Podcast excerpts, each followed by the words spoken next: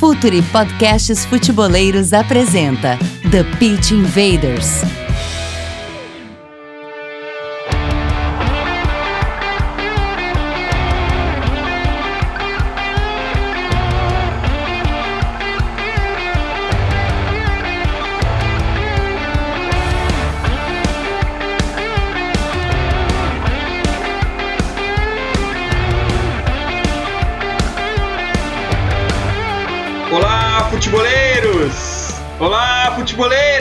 Futuri Podcasts Futeboleiros apresenta The Pitch Invaders, episódio 82. Meu nome é Eduardo Dias, eu sou o host nessa invasão futeboleira pelo SoundCloud, iTunes, YouTube e pelo www.futuri.com.br.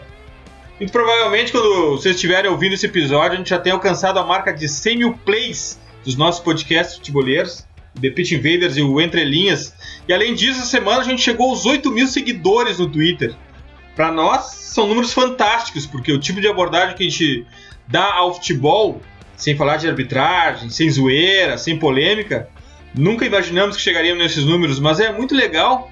Muito mais legal que esses números são as mensagens que a gente acaba recebendo de vocês, Invaders. Nos falando que estamos inspirando novos projetos de podcast, Twitter, blogs, YouTube, para falar de futebol, de caras que estão também falando sobre nós em tese de jornalismo na faculdade ou até mesmo em pós-graduação. E o que eu acho mais foda de tudo, de pessoas que relatam que as conectamos com o futebol de novo, que elas não se sentiam representadas com o que o mainstream entregava e já não tinham mais vontade de consumir futebol. E que depois que descobriram o futuro, descobriram uma nova forma de enxergar o jogo. E esse é o nosso maior prêmio. E para todos que estão chegando, somos o Projeto Futuri e temos um convite. Pense o jogo. E eu conecto com meu parceiro, Vinícius Fernandes. Dali, Vini, esse feedback que a gente recebe, além dos números, é algo que nos dá uma sensação que a gente está no caminho certo, né, Vini? Com certeza, e é bacana que a gente recebe isso, pessoas bem colocadas no mercado, no futebol, estão utilizando nossos produtos, seja nosso podcast, nosso blog, a nossa live, para se abastecer de conteúdo e, trabalhar. A gente tem uh, escutado, lido, recebido elogios de pessoas bem legais, bem colocadas no mercado que estão nos agradecendo pelo nosso trabalho, estão utilizando eles para poder fazer comentários. Isso é, é uma honra para a gente né, e mostra que a gente está no caminho certo. E também, né, Vini, gente que trabalha no mainstream diz assim, que legal que vocês estão fazendo isso, porque aqui onde a gente está não tem como fazer. Esse é um de bastidor que eu passo para vocês. E os nossos dois convidados de hoje já são de casa, já passaram por aqui e para nosso orgulho tem tudo a ver com o nosso lema do Pense o Jogo. Primeiro, Eduardo Secone, jornalista, analista de desempenho e fundador da Performance, análise de desempenho e mercado. Dali Secone. Boa noite, gurizada. Boa tarde, bom dia. Sabe-se lá que hora que as pessoas vão ouvir o podcast, né? Então, uh, sintam-se todos abraçados. É, e a gente descobriu que de madrugada tem muito invader ouvindo. São uns loucos mesmo. O próximo invader, Bruno Victor, preparador físico, formado na URGS, já trabalhou no São José e no Cruzeiro aqui do Rio Grande do Sul. Dali, Bruno!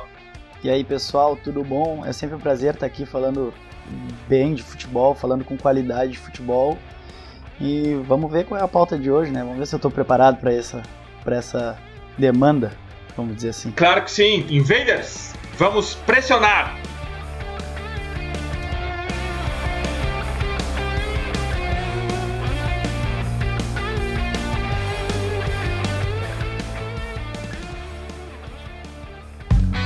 Está no ar o The Pitch Invaders, podcast semanal do projeto Futuri. Cultura, análise e informação, com a profundidade que o futeboleiro merece.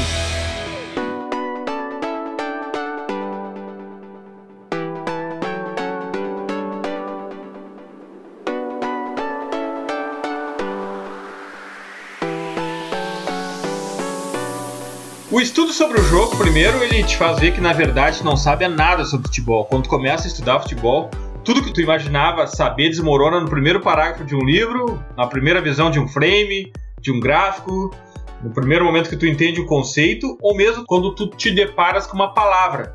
Em alguns casos, as palavras recebem um estigma de quem tem preconceito contra o estudo, Bom, e para o estrangeiro que estiver nos ouvindo este episódio, muitos portugueses nos ouvem, a gente está aqui no Brasil e sim, aqui há preconceito contra o estudo. E não é só contra o estudo do futebol, não. Mas continuando, algumas palavras são escolhidas para se debochar da ideia de evoluir o jogo pelo estudo. Talvez também por culpa nossa que lutamos pelo conhecimento e não temos o cuidado de dissecar conceitos ao tratar do tema. Muito embora, eu acho que quem tem interesse despe de qualquer vaidade e busca aprender.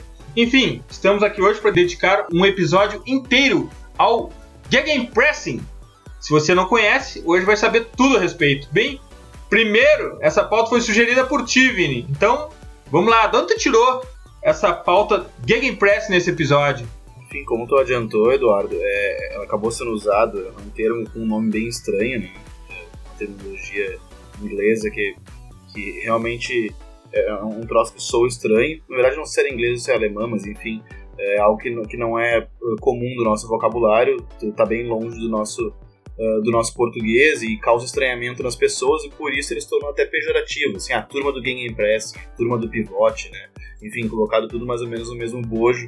E a gente resolveu desmistificar isso, porque eu acho que uma das maneiras legais, assim, da gente uh, instigar as pessoas a se interessarem pelo futebol é também tornar acessível o conteúdo. Acho que a gente também tem essa missão como comunicadores.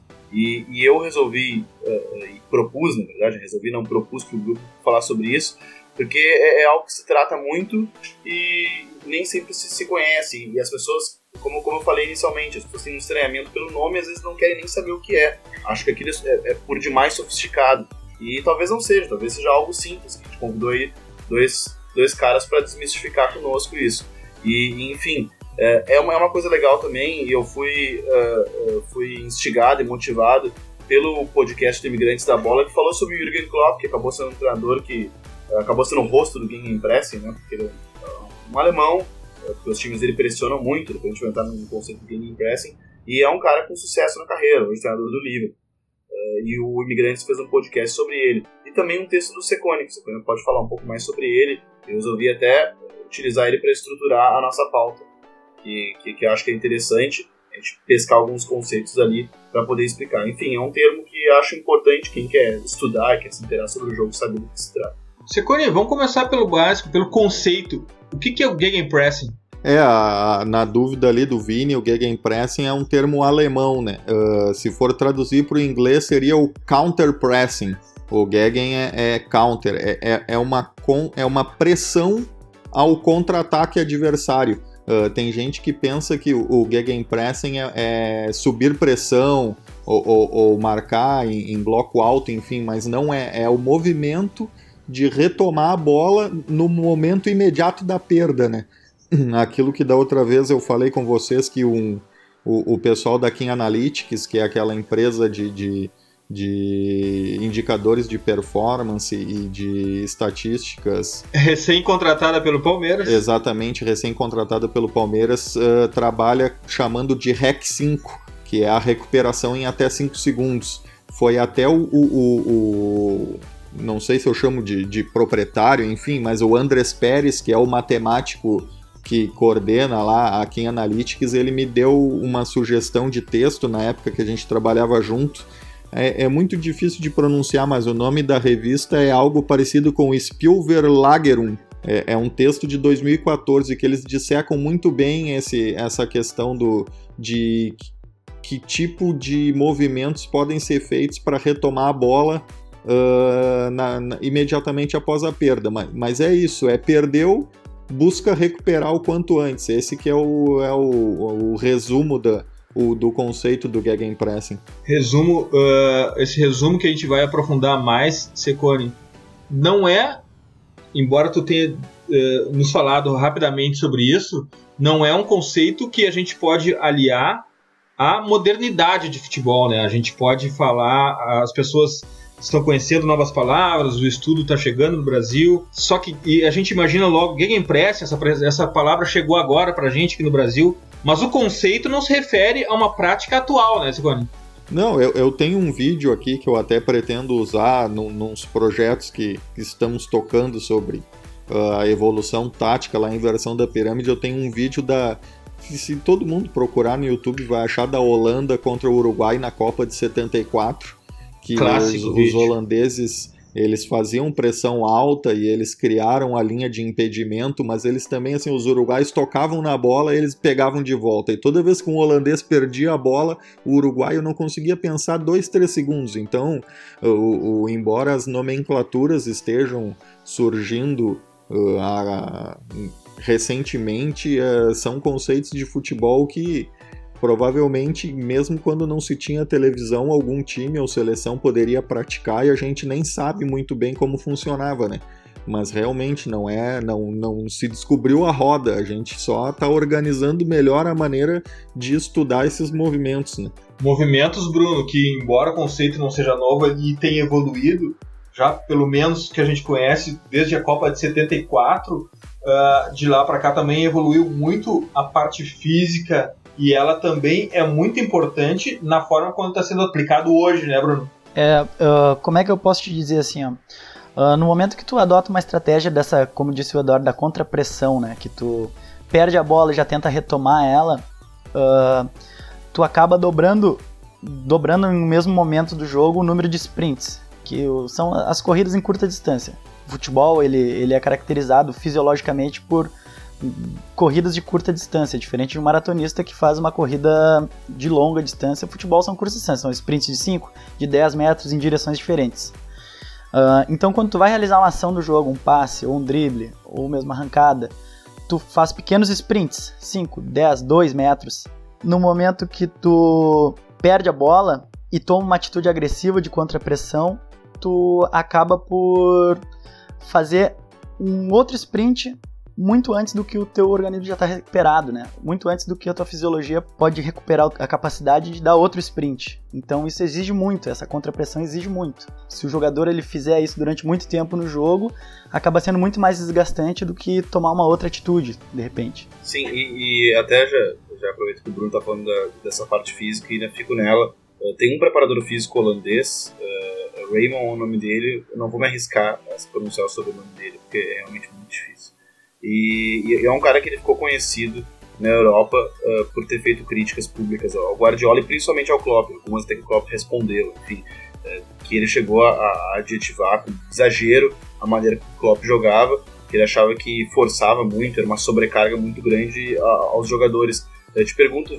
Bruno, uh, o, o, as equipes exige muito, muito de organização, planejamento, preparação física para se adotar isso num time, tu acha que, por exemplo, equipes menores, eh, com a estrutura de preparação física, de fisiologia, tu acha que elas estariam preparadas para adotar, por exemplo, isso na equipe principal? Assim, hoje uh, os nossos times, tanto os times no Brasil, principalmente no Brasil, quanto na Europa, a preparação física e tu manter o nível, o nível de preparo físico, a velocidade dos caras durante todos os jogos está muito mais associada à recuperação do que ao treino. Tu não vai dar estímulos muito físicos para os caras durante a semana. Tu vai tentar recuperar eles o máximo possível pro próximo jogo. E aí tu recupera como? Tu recupera daqui a pouco com terapias, com o próprio descanso, com uma rodagem menor de quilômetros durante a semana. E daqui a pouco, se o clube ele não tem condições de, de ter um departamento médico mais completo, de ter vários profissionais à disposição dos jogadores. Isso vai afetando, a recuperação já não vai ser tão boa quanto se o clube dispusesse de mecanismo de condição mesmo. E quanto menor o clube, é mais difícil tu adotar esse modelo de jogo, né? Mais difícil de manter os caras em alto nível. E também tem a questão que daqui a pouco tu tem um elenco mais enxuto, tu não pode fazer reposição de peças e manter o nível. É realmente, quanto menos condições tu tem financeiras de ter uma estrutura apropriada para tratar esses jogadores, é mais difícil de ter esse modelo de jogo. É, e falando nisso, atentem ao blog do Futuro nos próximos dias sobre um estudo sobre a quantidade de quilômetros e jogos que uma equipe brasileira e europeia fazem durante toda uma, uma temporada. Isso eu tenho certeza que isso tem impacto no que o Bruno acabou de falar. Secone, eu queria saber o seguinte: já temos o conceito, já estabeleceu o conceito, já estabeleceu pra gente, já identificou pelo menos um momento clássico onde se viu esse Gegenpressing sendo transmitido para o mundo inteiro e todos chocados com o que estavam vendo naquele momento. De lá para cá, muita coisa aconteceu e esse Gegenpressing ele tem ramificações. Existem equipes que aplicam ele de forma mais intensa e tem equipes que aplicam ele de forma mais posicional Quais são as implicações, como é, que tipo de gegenpressing a gente vê hoje no futebol? Uh, nesse artigo que eu citei do, do Lagerum, eles, de, eles dividem uh, em quatro tipos uh, possíveis de gegenpressing. Tu pode focar na bola sem se desestruturar, ou seja, os jogadores próximos vão pressionar o portador da bola sem causar uma grande desordem né, na sua própria estrutura. Uh, tu pode fazer uh, uh, uma subida encaixada, ou seja, um vai no portador e os outros vão encurtar distâncias com os alvos próximos a ele para fechar esses jogadores. Uh, tu pode fechar as linhas de passe, que é mais ou menos como encurtar esse encaixe individual, mas muitas vezes tu pode fazer isso pela frente, né? Tu tapa, tapa a passagem da bola entre o portador e o que poderia ser um alvo de passe dele. Tu não tá encostado no cara, mas tu tá impedindo a bola de passar, né? Geralmente aquele, aquele, aquele atacante solitário ou com um colega apenas na, na, fazendo a pressão lá na frente, se vê muito ele correndo de um zagueiro para o outro, quando na verdade tu cortar a linha de passe, tu já resolve grande parte da situação, né? Exatamente. E aí o quarto modelo que eles falam é parecido com o primeiro, que é o foco na bola, mas aí sem se preocupar com a sua própria estrutura, que é mais ou menos como a gente via no colégio Uh, as gurias jogando handball na terceira série, né? Que é todo mundo vai na bola e fica aquele vespero, assim. Mas uh, ele até nem cita nenhuma equipe, assim, de, de grande uh, renome que jogasse dessa forma. Na época, que é 2014, uh, ele diz que esse de fechamento de, de encurtamento encaixado o Bayer praticava. Uh, esse de pressão sobre o portador da bola o Borussia praticava e o de fechamento de linhas de passe o Barcelona praticava que seriam as três grandes correntes organizadas, né? Mas uh, uh, eles destacam uma coisa muito importante que é a organização do teu time quando está com a bola, porque é aí que vai iniciar a pressão, né? No momento imediato da perda. Então, o, a maneira como tu te distribui enquanto tem a bola vai ser fundamental para que tu consiga ser eficiente nessa pressão imediata. Né? Então, de repente, é importante ter um, um uh, praticar um ataque posicional assim mais mais claro, mais organizado nesse caso, é o facilitador. É, eu, eu, eu imagino que sim, não, não consigo ver uma outra forma de, de conseguir uh, fazer com que os teus jogadores saibam exatamente qual é a regra se o teu time ataca de forma caótica, né? A gente vê muito time uh, aqui na América do Sul e, e no Brasil sem uma organização estrutural ofensiva, né? Que é o famoso faça o que der na sua cabeça, né? Tu sabe mais ou menos que o lateral vai estar tá aberto, uh, mas se tu quiser flutuar, flutua. Se tu quiser dar profundidade, dá. O importante é a gente chegar lá no gol dos caras.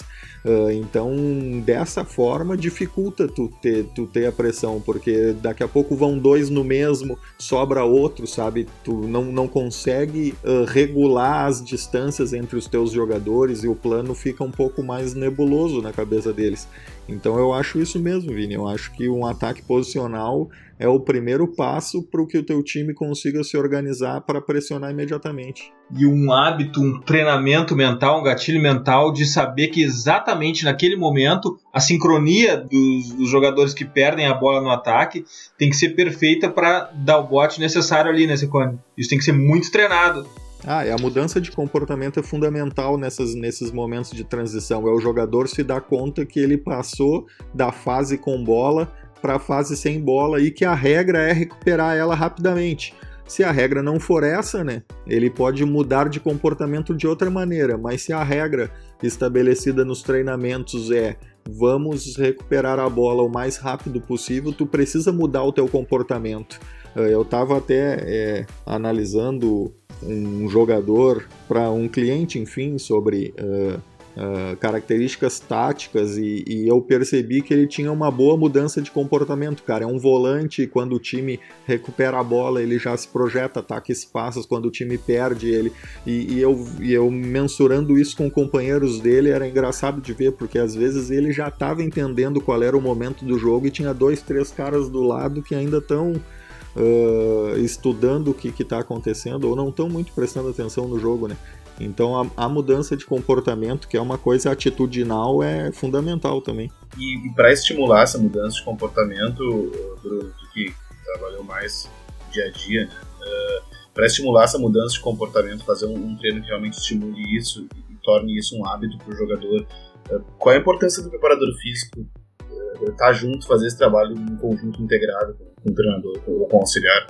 Assim, esse, esse tipo de, de área, assim, de como é que eu posso dizer, de característica do jogador é, é a velocidade de reação, né? O jogador ele, ele tem que ter uma via neural bem ativa para, como é que eu posso te dizer, para o cérebro rapidamente ele mandar informação para os músculos, para a medula e o cara saber que tem que trocar, como disse o Eduardo, tem que trocar de postura, sabe que tá numa velocidade ali e tem que ir o mais rápido possível se for adotado um modelo de se a informação, se o combinado for pressionar a bola imediatamente, o cara tem que ter uma velocidade de reação rápida para dar um estalo assim e como é que eu posso te dizer e fazer aquilo que foi combinado. Isso aí tem que ser estimulado durante o treinamento sempre. Tem que ser um, um hábito, ele tem que se tornar um hábito. Eles, uh, o livro do Bruno Pivetti, ele, os primeiros capítulos ele só fala dessa, desses estímulos de via neural, tá? Que isso aí tem que ser estimulado sempre para como, como vamos dizer assim, ó, o cara ele quando tu aprende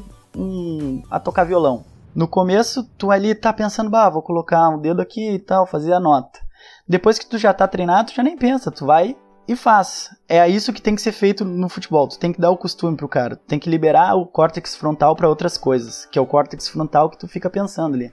Não, não, não, ah, vou fazer isso, vou fazer aquilo. Quando tu treina, treina, treina, aquele comportamento e cobra e dá o feedback e corrige, o jogador ele vai acostumando com aquilo e já faz, vamos dizer assim, quase que no automático, já vira um costume dele. E isso, essa é a ênfase que aí entra o preparador físico, em, em dar esse feedback no momento e com constância, sempre, do, criar aquilo um costume no jogador, aquele comportamento, e não ser um comportamento daqui a pouco que seja, ah, que o cara já venha com aquele comportamento, ah, esse cara tem o um comportamento ou não tem, entendeu? Aquilo ali tem que ser estimulado, é, são os estímulos neurais que o, que o preparador físico ou o treinador tem que dar. Bruno, além desse hábito, transformar esse comportamento que se pensa como fazer num, num reflexo para que imediatamente, sem pensar, ele, o jogador já tenha é, é, essa atitude, hum, além da, da, dificuldade do exercício, também é uma ruptura é, cultural, porque no Brasil se imagina sempre que a transição é, defensiva também era o momento dos atacantes respirarem, né? É, é, tem, aqui no Brasil em geral, na nossa cultura, a gente tem muito daquilo que o jogador habilidoso na fase sem bola ele se preserva para dar o sprint com a bola, para dar o sprint em direção ao gol ou fazer a transição.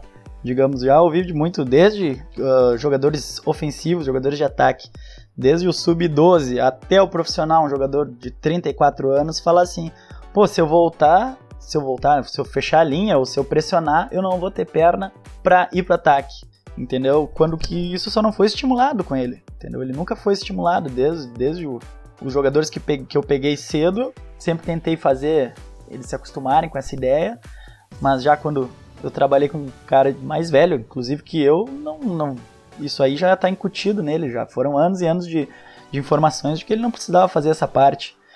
E eu acho, acho não, o que eu tenho visto dos meus colegas de profissão, do pessoal até mais novo que que está trabalhando na área é que já tem mudado bastante, pelo menos na mentalidade das pessoas que estão dentro do campo, uh, nas categorias de base principalmente mas ainda é muito difundido, principalmente entre os jogadores, essa ideia de não, não precisa ser ativo na fase de recuperação da bola. E às vezes o dirigente, empresário, dessas pessoas que daqui a pouco não, não se preocupam tanto com o modelo de jogo como a comissão técnica, né? Essas pessoas que incutem isso na cabeça dos atletas, dos nossos jogadores. Léo, eu vi um retweet do Léo Miranda, que é nosso parceiro de futebol que faz o, o podcast Entre Linhas, que vai ao ar quinzenalmente aqui no nosso feed. Eu não me lembro exatamente quem é o autor da entrevista, mas era uma entrevista que o Ceni, Rogério Ceni, técnico do Fortaleza, estava falando de que o, o, o, futebol visto fora do Brasil é difícil de se replicar por aqui, também por aspectos uh, de ambiente, como por exemplo a grama. Em alguns campos a grama é muito mais alta, é outro tipo de grama, é diferente dos campos uh, dos estádios da Copa do Mundo, que nem todos ainda preservam aquela grama. Então, isso é aspecto ambiental que dificulta a aplicação do Gegenpressing aqui no Brasil, né? Assim, como é que eu posso te dizer? Sim, isso é, é, é, a grande, é uma grande dificuldade, porque nem todos os clubes, inclusive da Série A, eles mantêm um, um gramado que facilite um tipo de modelo de jogo, que daqui a pouco tu pressione a bola, que tu um jogo posicional.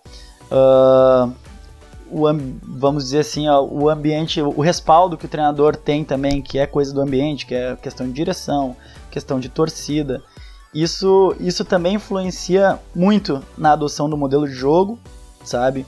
E daqui a pouco, se tu, se uma comissão técnica fecha ali, ah, não, nós decidimos nosso modelo de jogo, ou o treinador, a figura do treinador, decidiu que o game pressing, e a comissão técnica trabalha para isso, o preparador físico, o analista, o fisiologista, e daqui a pouco fora da comissão técnica tu não tem esse respaldo, uh, começa a sofrer uma pressão, daqui a pouco o jogador lesiona por, por um lance fortuito, já vem críticas de dentro do clube, de fora do clube, e isso vai dificultando. É, a nossa cultura tanto no ambiente físico quanto no ambiente da gestão de pessoas, assim, é muito difícil tu mudar pessoas que estão ali há 50 anos, 40 anos e que vem aquilo como uma, como é dizer assim, como uma ameaça ao, ao seu, seu posto, vamos dizer assim.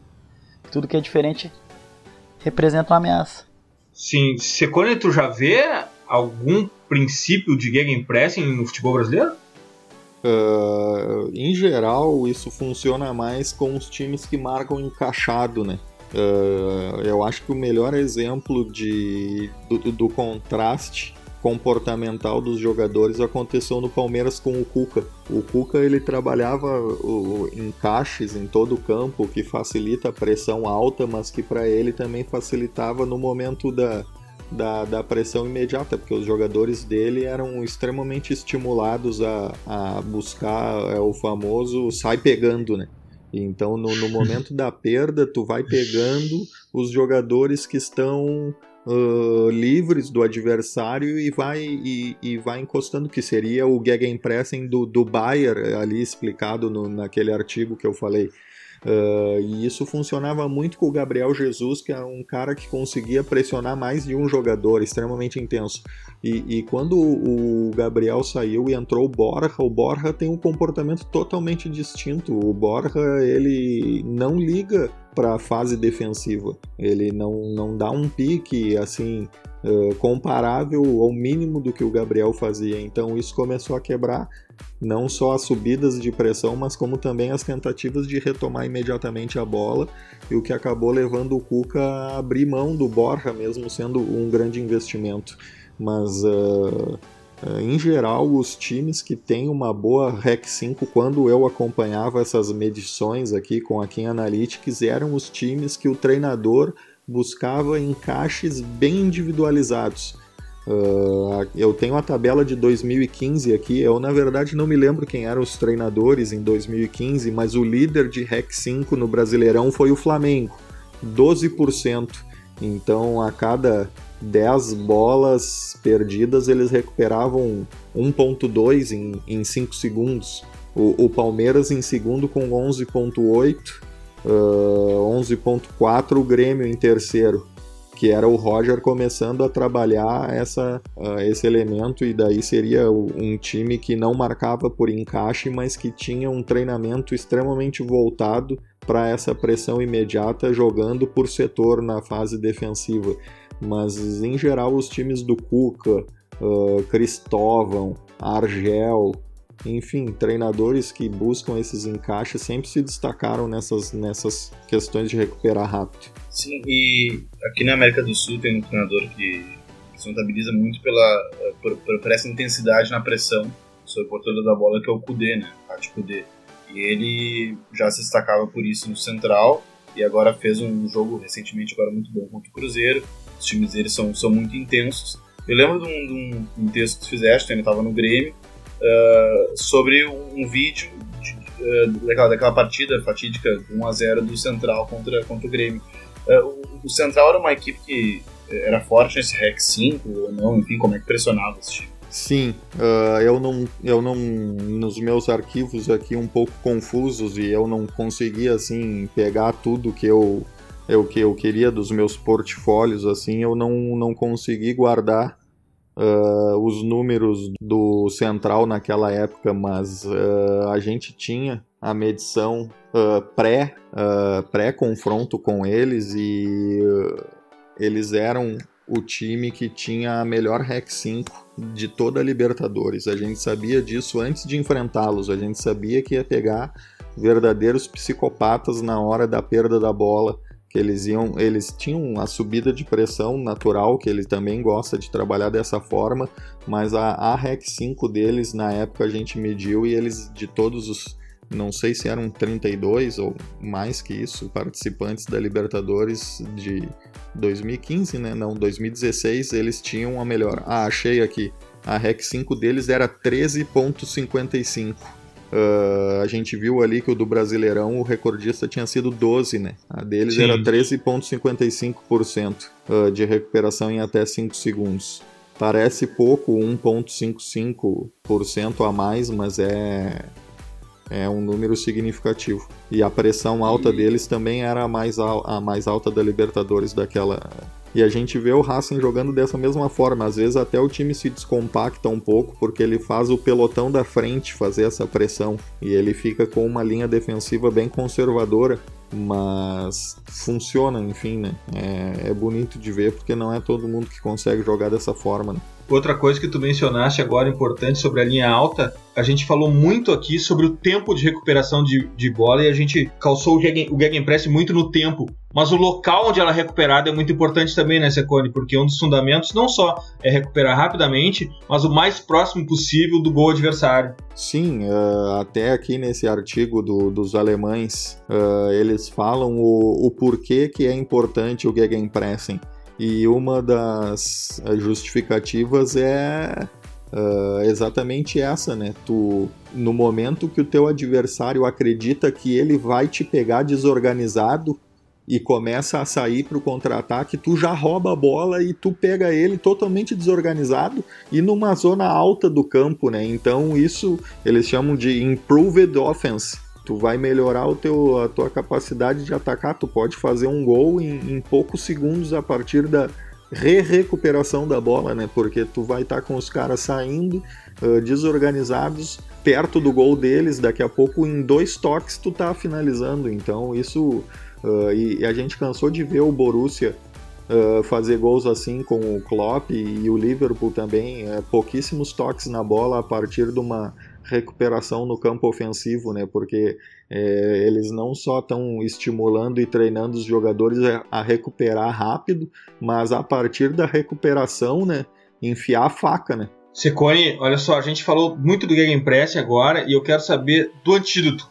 Como se foge do Gegenpressing? Como tu consegue construir o teu jogo com uma pressão alucinante em cima de ti, com 3, 4 jogadores fechando a linha de passe, em cima do portador da bola, como é que tu consegue fugir do gegenpress? Ah, eu acho que tem que, tem que estudar o time que faz isso. Pro, pro Central, eu, eu tinha até conversando com o Roger na época que se planejou antes do jogo. É, o Roger é um treinador que dá muita abertura para todo mundo do clube e dá a sua percepção sobre o adversário. Não é um cara que se fecha numa sala e não ouve ninguém, ainda mais esses guri que acham que falam esses monte de palavra difícil, né?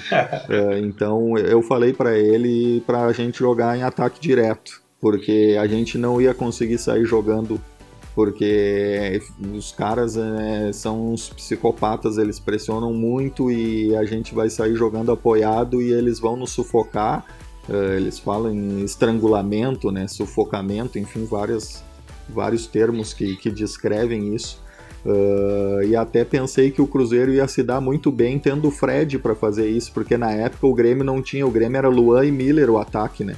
Muito difícil de jogar em ataque direto com dois caras sem força física, é. sem estatura, sem ter como disputar uma primeira bola lá com o, o Donati, o Pinola era a zaga do, do Central, né? E eu pensei que o Cruzeiro ia se dar bem, aí o Fred se machucou com cinco minutos, né? Aí fica difícil. Mas uh, contra o Kudê, que joga com uma linha mais conservadora, eu jogaria em, em, primeira e segunda bola, porque ele divide o time em dois blocos, né? Cinco pressionam muito forte, muito intensamente, muito alto e cinco andam para trás, abre-se muito espaço entre esses dois blocos. Né? Então, uma disputa de primeira bola pensando em ganhar a segunda, para mim seria uma alternativa. Mas com times europeus assim mais organizados, eu pensaria sempre em circular por baixo e sair da pressão e não dando quebra, né? Melhor devolver a posse para eles lá no campo deles do que perder aqui na frente do gol. É, o campeonato francês já tem gente saindo com a bola direto para lateral do outro lado e do campo. O, o, o Eduardo, prova como é difícil fazer isso. Acho que um dos maiores mestres aí nessa saída apoiada com qualidade que é o Guardiola. Né? O cara é muito mito nisso e, e nesse City ainda usando o lateral esquerdo, né, o Delph, para fazer isso e saindo com, com, cinco caras às vezes, assim, tipo, todos muito próximos. É, ou seja, ele cria uma superioridade justamente para facilitar essa, essa primeira pressão e, e até mesmo para esse cara, com esse material humano, foi muito difícil fazer isso contra o Liverpool em Anfield, tanto que ele perdeu o jogo, e perdeu o jogo perdendo a bola. Uh, se não me engano, dos quatro gols do Liverpool, dois foram assim, ele perdeu a bola nessa saída e, e acabou tomando os gols para a gente ver como isso realmente não é fácil. Enfim, esse sentido do King Pressing não é algo simples. Não é, o teu goleiro tem que saber jogar e, e o City tem isso, mas tu também não Aqui na América do Sul não são todos os times, são poucos os times que têm isso organizadamente, né?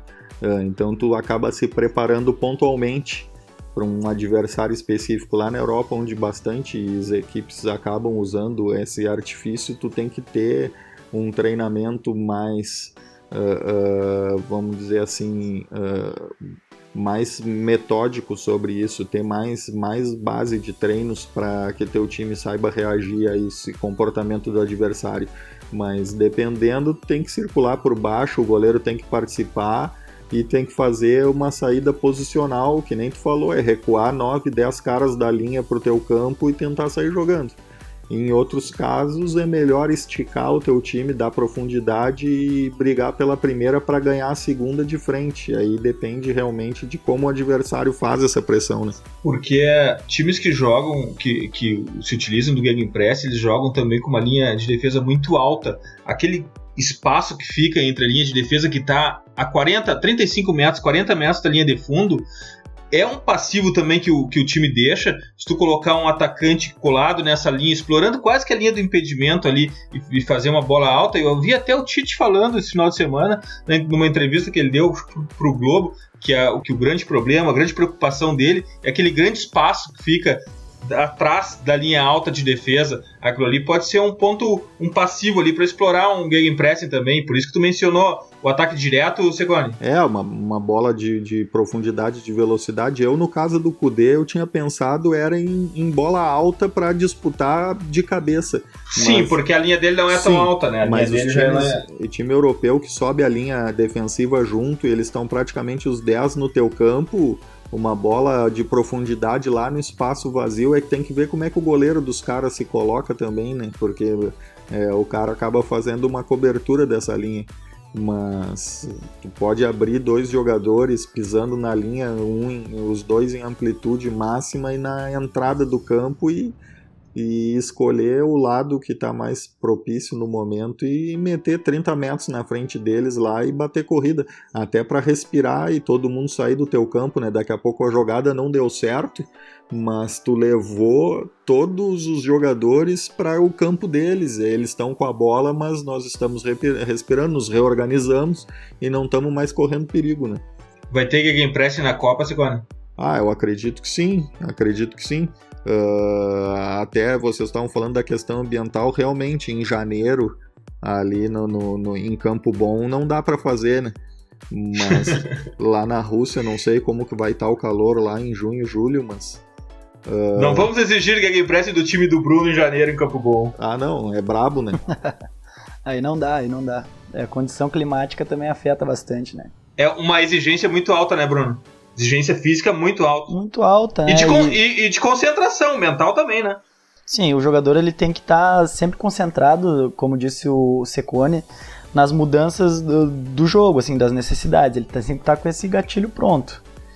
E daqui a pouco, se tu sofre de calor, se tá no calor tu desidrata mais rápido, tu começa a perder eletrólito, tuas sinapses, as tuas informações neurais já não, já não são as ideais, né? As mesmas que num clima ameno do, do, do julho da Rússia. A verdade é que Gegenpressing é um assunto muito sedutor e a gente podia desvendar muitos times e situações para se usar ou para se ter um antídoto. Mas a nossa proposta nunca é de acabar o assunto, de terminar o assunto, mas de começar e esperamos que para os invaders o Gegenpress tenha sido um pouco mais desvendado e que eles ficam refletindo e pensando onde podem aplicar, onde podem assistir no final de semana, na rodada, no seu time, na seleção, na Copa do Mundo. Porque agora é hora das dicas futeboleiras. The Pitch Invaders apresenta Dicas Futeboleiras.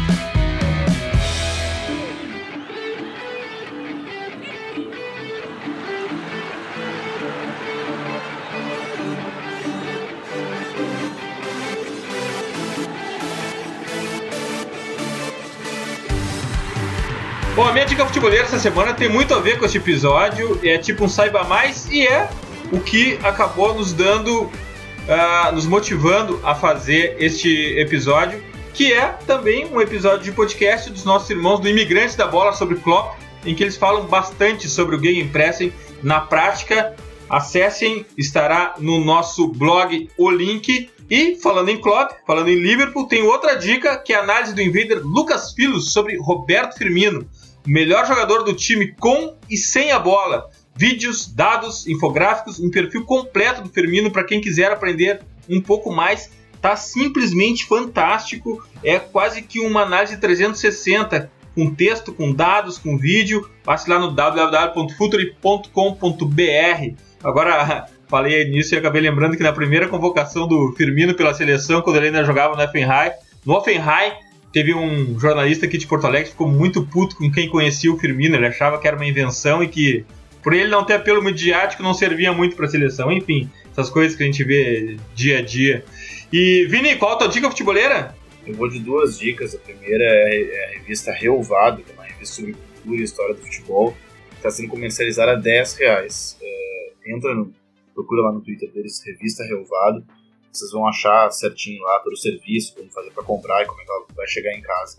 Na primeira edição ela tem, eh, traz várias pautas ligadas à Copa do Mundo. E ela tem na equipe de redatores a nossa Jéssica Miranda, né? faz vários textos bem legais pra gente.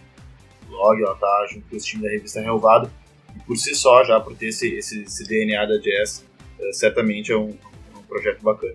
Uh, e minha outra dica é uma dica que está no site do Martim Perarnal, né, que dispensa comentários. É um texto assinado pelo René Maric, é muito bacana o texto dele, em que ele distingue o Gegenpressing do Arrigo Sacco, do Klopp e do Guardiola.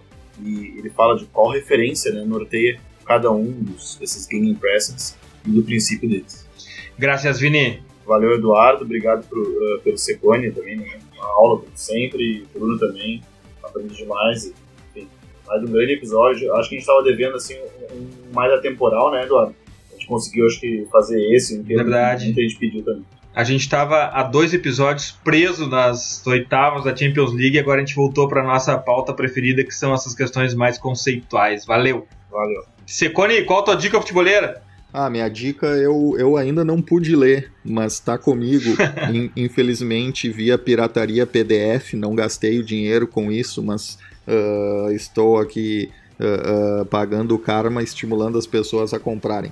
O livro chama The Mixer, é do Michael Cox, o cara que pilota o Zonal Marking, que é um, um britânico que é um dos papas da análise, de, de, análise tática na imprensa. Né? É um livro sobre a história da tática na Premier League.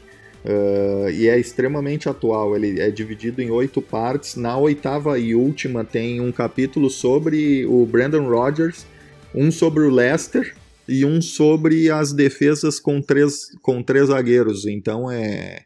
E ele fala desde o início do ataque direto, fala da, da, da evolução técnica, uh, do, do início da, da melhor organização, dos jogos reativos dos ingleses e de como eles começaram a entrar mais na, na questão da posse de bola. É, é um livro que tem tudo para ser muito bom. Eu estou aqui na minha fila de leituras e indico aos amigos. Secone, graças por estar com a gente, graças por compartilhar o teu conhecimento, valeu. É sempre um prazer. Valeu. Bruno, tua dica futebolera? Ah, a minha dica futeboleira hoje, é, ela vai. Ela é bem, como é que eu vou dizer assim, específica da, da semana que a gente viveu aqui, a semana, primeira semana de março, última semana de fevereiro de 2018, né? Que onde muito se falou essa semana que o futebol, o esporte em geral, não tem muito a ver com política e tem que ser um ambiente asséptico, né? E eu indico uma reportagem aqui do Maurício Bruno, Ponteiro Esquerdo, que é um ótimo site de reportagens, que é a reportagem que fala quando o Colo-Colo adiou um golpe do Pinochet, né, no final do governo do Salvador Allende. Vale a pena, é uma baita leitura e eu acho que é uma, uma coisa onde o futebol vale a pena de ser, de ser visto e ser lembrado, o, o que o futebol representa para muita gente. Graças, Bruno. E é sempre bom estar tá, tá no ambiente dos futeboleiros aqui, do Future e do The Pitch Invaders.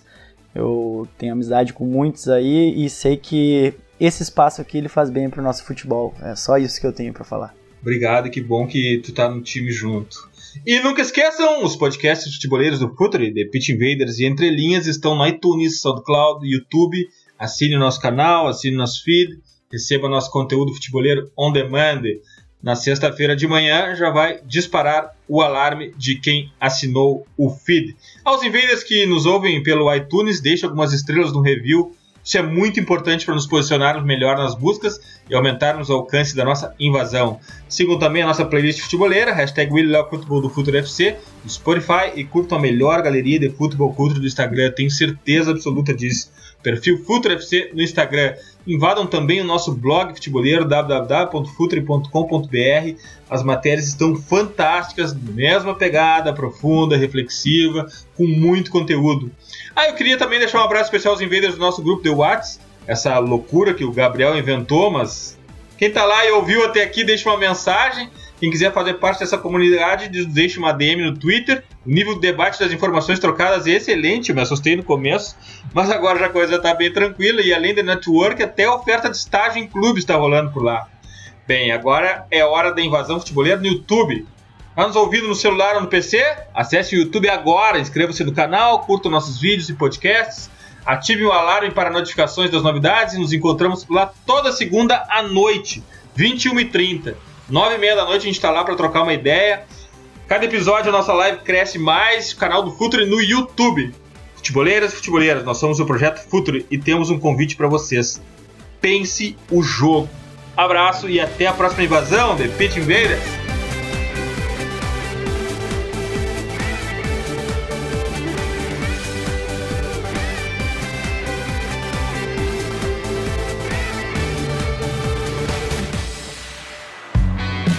Projeto Futuri apresentou The Pitch Invaders. Acesse www.futuri.com.br. Pense o jogo.